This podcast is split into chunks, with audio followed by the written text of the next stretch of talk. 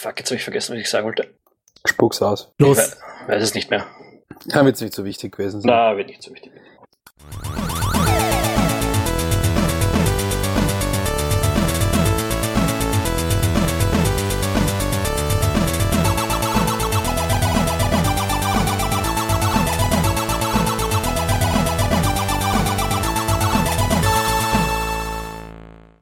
Hallo und herzlich willkommen zum Rebel.at Gaming Podcast. Heute das Thema Civilization 6, der neueste Teil der Klassiker-Serie von Sid Meier. Äh, wir sind heute zu dritt. Ich, Tom Schaffer, dann ist wieder dabei Konrad Kelch aus Hamburg Moin, moin. und diesmal unser Experte für das Spiel, Daniel Koller. Der hat mit Abstand am meisten von uns allen gespielt. Ja, servus. Muss man Civ 6 erklären? Muss man das jemandem äh, beschreiben, um was es da geht? Ist das, ist das für unsere Zielgruppe relevant, glaubt ihr? Hm, Hm, Glaube ich nicht, oder? Also ich finde, also ich denke, dass das Spiel schon eigentlich einen Namen hat. Glaubst du doch? Ja, ja, das ist, ist schon ein ziemlicher Blockbuster. Ich glaube nicht, dass man das erklären muss. Ich würde auch sagen, es ist eigentlich die letzte große Rundenstrategie-Marke, die es noch gibt, neben XCOM, das ja auch vom selben Entwickler im Endeffekt ist. Und ich glaube, das ist relativ self-explanatory, wie man so schön sagt. Gut, ganz kurzer Crashkurs für alle anderen, die es wirklich nicht wissen. Civ ist ein historisches Rundenstrategiespiel, wo man äh, ganze Zivilisationen und also äh, Nationen im Prinzip äh, durch ihre Geschichte, ihre fiktive Geschichte hindurch begleitet und dabei Städte auf, aufbaut und andere Städte erobert und und und Handel treibt und Forschung betreibt und was auch immer. Wir kommen noch dazu. Ähm, Full Disclosure, ich selbst habe Civ 6 ungefähr 10 bis 15 Stunden gespielt, äh, also nicht wahnsinnig viel, aber mehr als unser Ernie, als der Konrad, der hat nämlich überhaupt nicht gespielt. Der spielt, Nee. hier, der spielt hier ein bisschen den, äh, äh, Den Vollidioten. den, den Fragetrottel, ja? Ja, den Fragetrottel. Ich habe äh, Civilization 5 relativ ausgiebig gespielt. Und ähm, deswegen äh, kommen wir mal zur ersten für mich wichtigsten Frage. Was ist neu? Was ist besser? Was ist schöner? Vor, vorher sollten wir noch sagen, äh, einer von uns hat's gespielt, der Daniel, der hat's wirklich ausführlich gemacht. Ach so, ja. Ja, also ich habe komm laut, also ich habe jetzt nicht nachgeschaut, aber ich habe schon recht viel gespielt. Okay, gut, also äh, einer kann ein bisschen mehr davon erzählen. Ja. Gut, Genau, jetzt. also jetzt geht's los. Was hat sich denn großartig verändert gegenüber den Vorgängern? Oder hat sich überhaupt etwas verändert? Ähm, außer dass irgendwie die Grafik äh, ein bisschen niedlicher aussieht. Naja, also prinzipiell, ich meine, das Spielprinzip ist eigentlich gleich geblieben. Also es, man darf da jetzt nicht so großartige Änderungen erwarten. Ähm, aber es hat sich prinzipiell schon ähm, hinsichtlich, also es gab einige Detailverbesserungen. Es wurde auch am Interface ziemlich geschraubt. Also es ist jetzt nicht so, dass, dass, dass man sich ein komplett neues Spielprinzip erwarten kann, aber es gab schon einige Verbesserungen, Äh, das Wichtigste ist das Städtemanagement, oder? Genau, genau, das Städtemanagement, auf das wollte ich hier eingehen. Also das Städtemanagement ist, ist, ist eben, wurde mehr oder weniger jetzt neu gemacht und ähm, es ist jetzt zum Beispiel auch so, dass man ein komplett neues Technologiefenster hat, eine komplett neue Weiterentwicklungsstruktur hat. Also wie gesagt, es sind einige, einige kleinere Änderungen und eben mit dem neuen Städtebau äh, hat sich doch was Größeres getan, genau. Früher war das ja so, die Stadt war ein Feld und dann bist du in die Stadt reingegangen und hast dort deine, deine Wunder gebaut, deine, deine Gebäude reingesetzt und und und. Jetzt ist jede Stadt ähm, tatsächlich präsent auf der Spielwelt. Das heißt, Genau. die, die, die breitet sich dort aus und du musst die einzelnen Felder rundherum auch beackern, äh, bebauen und so weiter. Das war ja prinzipiell vorher auch schon so, also dass sich die Stadt ausgebreitet hat, aber jetzt, jetzt ist es eben so, dass man man muss sich auch genau im Vorfeld schon überlegen, im Endeffekt, wo man was hinbaut. Also es werden sozusagen Geländefelder, Geländefelder wirklich verbraucht. Also es ist jetzt nicht nur optisch so, ähm, dass sich was ändert, sondern ähm, eben auch, also man muss, man muss wirklich strategisch vorgehen, wo man seine Wunder hinbaut, wo man seine Fabriken zum Beispiel hinbaut. Also es ist, es ist auf jeden Fall in der Hinsicht ähm, komplexer geworden, ja. Okay. Und äh, also gibt's gibt's jetzt quasi so vorgefertigte Felder, die die einem Bonus äh, geben oder wie muss man das verstehen?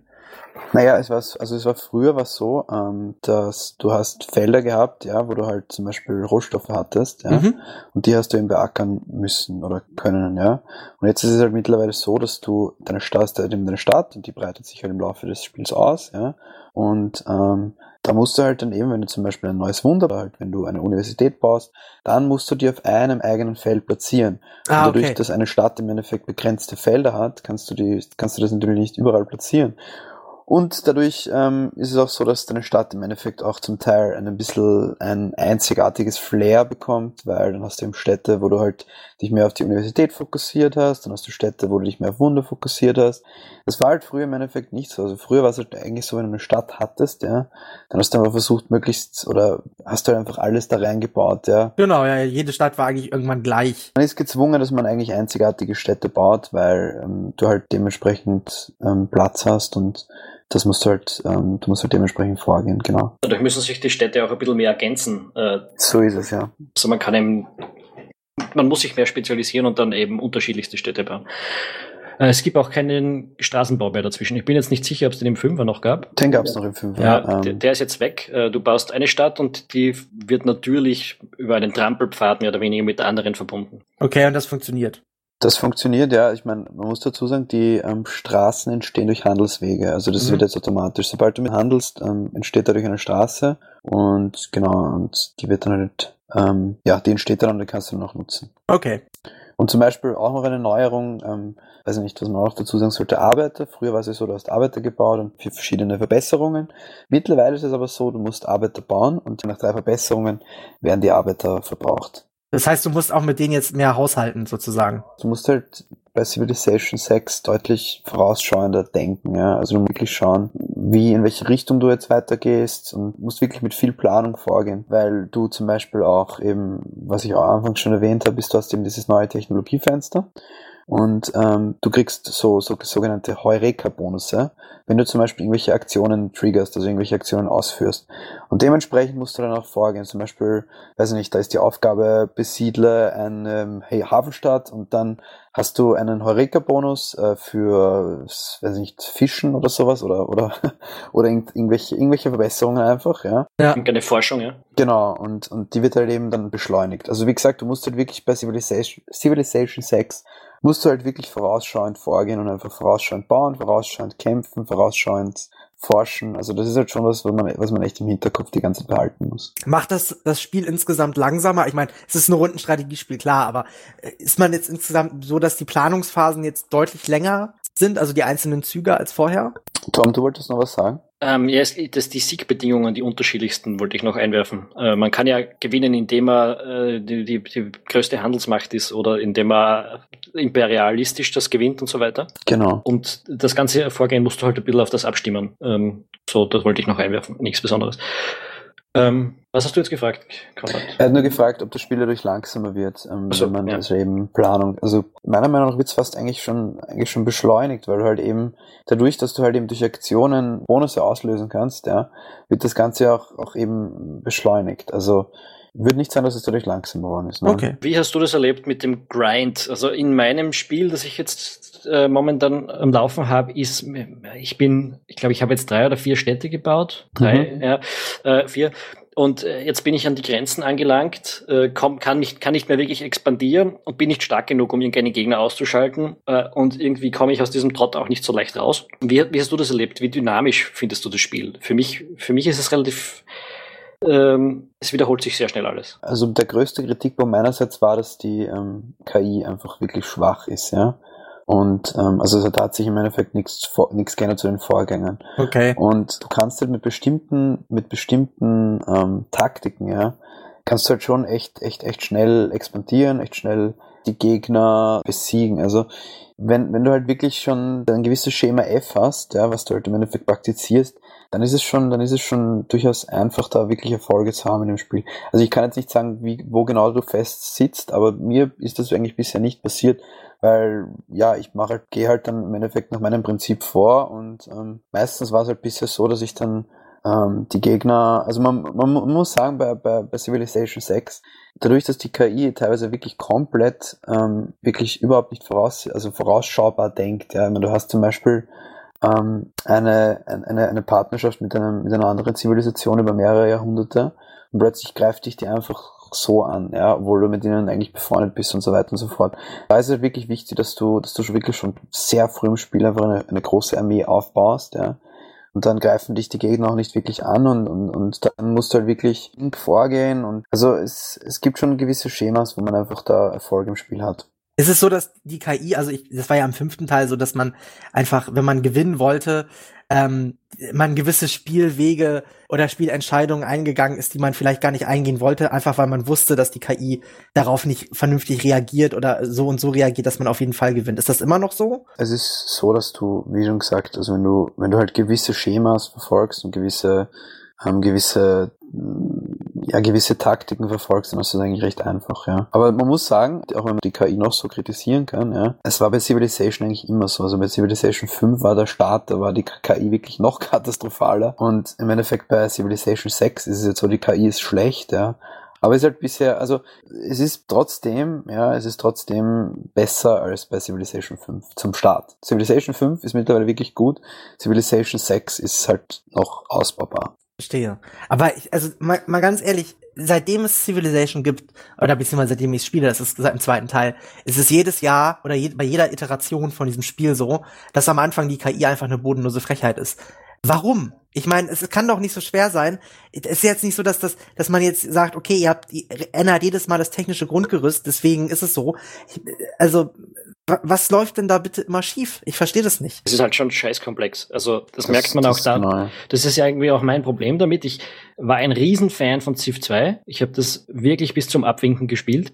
Äh, und seitdem tue ich mir immer schwerer, in dieses Spiel reinzufinden. Drei, vier und fünf habe ich fast gänzlich ausgelassen. Ich habe es bei allen immer probiert, aber ich habe es dann aufgegeben, weil mir das zu komplex war. Und das auch beim Sechser. Ich spüre schon wieder die Tendenz, äh, dass ich mich gar nicht so detailliert mit Spielmechaniken auseinandersetzen will, wie das jetzt notwendig werden wird, äh, um, um noch länger weiter zu spielen. Äh, und, äh, und eine KI hat es dann natürlich auch nicht leichter. Also, also man muss sagen, es ist prinzipiell ein wirklich komplexes Spiel. Ähm, und ja, ich meine, ich bin leider kein, kein, kein äh, Game Developer, also ich kann jetzt im Endeffekt nicht wirklich sagen, ähm, wie schwierig das ist, eigentlich eine gute KI für so ein Spiel zu entwickeln. Aber man muss halt wieder Tom, wie der Tom schon gesagt hat, also es ist halt schon ein recht komplexes Spiel und ähm, ja, also ich stelle mir das nicht einfach vor. Das, die, die KI müsste ja im Prinzip auch lesen, wie du dich verhältst. Genau, ja. Und das sind so viele Möglichkeiten, um das zu interpretieren. Äh, äh, also das geht schon fast gar nicht. Die KI. Ja. Kann, ja. Ob, aber, du jetzt, ob du jetzt grundsätzlich feindlich aufgestellt bist oder nicht, das ist schon extrem schwer für eine KI festzustellen. Ja, aber das ist halt ist, trotzdem, also klar, logisch, ne? Also das ist ja, es ist ein sehr komplexes Spiel, das wissen wir. Aber es, teilweise macht die KI halt echt auch im fünften Teil Fehler, wo du einfach denkst, so warum? Mhm. Also, ne, also ja, so, so grobe Schnitzer, wo du, wo du einfach denkst, so. Ja, dass uh. es besser geht, ist klar. Und das sieht man ja auch daran, dass es dann im Laufe des, des Alters des Spiels besser wird. Also, dass die Patches da einiges ausbessern immer wieder. Genau, also das ist halt, das ist, war, ist schon traditionell eigentlich per Civilization so, dass die DLCs, also die, die, ähm, die Erweiterungen und ja, halt Patches im Laufe des, im Laufe der Zeit das Spiel wirklich nachbügeln. Ja, das kann man jetzt kritisch sehen, ähm, aber es ist halt bei Civilization hat sich das mittlerweile eigentlich echt fast schon so, fast schon so eingebürgert. Deswegen kaufe ich auch immer diese Komplettpacks. Das ist auch empfehlenswert, ja. Und was, was mich halt am Civilization meistens gestört hat, war einfach, dass, also die Herrscher, ich meine, jeder, jeder Herrscher ähm, ist halt, ähm, war halt auch schon bei den vorigen Teilen einzigartiger, also hat einzigartige Charaktereigenschaften gehabt. Aber mittlerweile ist es so, dass ähm, die Herrscher, ähm, also die anderen Nationen, ähm, die bauen entweder Sympathie auf oder ab für dich, je nachdem, wie du eigentlich vorgehst. Ja, angenommen, du hast jetzt eine große Armee, ja, dann gibt's Nationen, die dich dafür verachten und dann gibt's Nationen, die dich dafür eben ähm, die das gut heißen, ja. Und das finde ich halt einfach, also das hat mich schon ziemlich gestört, weil es einfach bei vielen Partien passiert ist, ja, dass ich halt meinen Weg gegangen bin und dass dieser Weg anderen Nationen nicht gefallen hat und sie deswegen einfach so den Krieg erklärt haben. Einfach wirklich out of the blue, ja. Das finde ich wiederum relativ spannend, weil die sagen dir das ja auch relativ deutlich, äh, was, was sie stört. Ich habe äh, in meiner Partie bin ich zwischen Ägypten und ich glaube den Zulus, möglicherweise. Die einen haben ein echtes Problem damit, wenn ich zu stark wäre, und die anderen haben, respektieren dich einfach nicht, wenn du keine Armee hast. Und das ist schon äh, eine, das bringt ein bisschen Dynamik ins Spiel rein. Damit kann man es eben nicht immer gleich spielen und das finde ich eher besser. wenn, ja. wenn du sagst, du, du möchtest deinen, äh, du möchtest deine Strategie durchziehen quasi, aber nein, nein, nein, natürlich, also wie, wie schon verstehen wir nicht falsch, wie gesagt, ich würde einfach gerne, ähm, je nachdem, wie welche Nationen einfach in der, in der Umgebung sind, der, aber angenommen, ich stoße jetzt auf eine neue Nation und ich habe jetzt eben gerade eine große und eine kleine Armee und die Nation kennt mich eigentlich erst seit kurzem und fängt plötzlich mit mir einen Krieg an, weißt du? Um, um, um das geht's mir einfach. Und das, das habe ich einfach, das hat mich eben schon gestört. Das habe ich auch, äh, ja, also das, das würde ich kritisieren einfach in dem Spiel. Aber offenbar gefällt's manchen. Also mir hat's, mir hat's nicht gefallen. Ja, es ist teilweise, es geht ein bisschen ins, wie soll man sagen, ins, ins Banale rein. Äh, eine, eine der Nationen rund um mich, der hat es zum Beispiel nicht gefallen, dass meine Religion, weil du kannst dir eine eigene Religion gründen. Und genau, hab, ja, das ist auch ein. Habe ich blöderweise gemacht. Äh, Das macht super Spaß. Also, weil der, der Grund, warum ich Civilization immer gespielt habe, ist einfach dieses Erhabenheitsgefühl, ja. Du kannst deine eigene Nation erschaffen. Du bist dein eigener kleiner Herrscher sozusagen. Wie du das ausgestaltest, ist ja dir überlassen. Fand ich schon Mhm. immer super. Also das ist, ähm, ich, ich habe auch, ich, ich habe entweder Civilization in äh, quasi mit ganz schwachen Computergegnern gespielt, wo ich quasi mich im Sandkastenmodus befunden habe sozusagen. Oder wenn ich es halt äh, kompetitiv haben wollte, habe ich es halt äh, im Netzwerk gegen andere menschliche Kontrahenten gespielt, wobei äh, da auch schnell Freundschaften zerbrechen. Ähm, und das ist eigentlich das, was mich an Civilization immer sehr gereizt hat. Naja, jedenfalls habe ich meine eigene Religion gegründet und dieser Gegner hat sich dann daran gestört, äh, dass, Mhm. dass meine Religion bei ihm keine Rolle spielt. Und dann musst du plötzlich äh, groß auf Missionar machen und wenn ich eh nur, ich nur diese vier Städte, das heißt mit einer Stadt muss ich jetzt ständig Missionare produzieren, damit ich dort unten um Einfluss kämpfen kann und so, das ist, da zwingt dich das dann in eine Richtung zu gehen, auch wenn sie dich gar nicht interessiert. Also wie, wie schon gesagt, es, also ich habe es besser gefunden damals ähm, bei Civilization 5. Da hat jeder, jede Nation hat einen, sozusagen einen einzigartigen Charakter, ja. Wie zum Beispiel, also immer wieder, immer wieder erwähnt wie der Gandhi, weil Gandhi ja in dem Spiel ein absoluter Nuke-Fan ist. Also sobald ein Gandhi im Endeffekt äh, die Atombomben erforscht hat, dann, dann, dann nutzt er die auch sehr gerne. Ähm, das ist eine lustige, lustige Geschichte. Ich weiß nicht, ob ihr die schon kennt, aber das war eigentlich ein Fehler. Ähm, also, sie haben halt Gandhi so gemacht, ja, dass er ähm, eigentlich nie Nukes verwendet und sie haben da einen Wert offenbar verwendet, der dann ins Negative umgeschlagen ist, ja.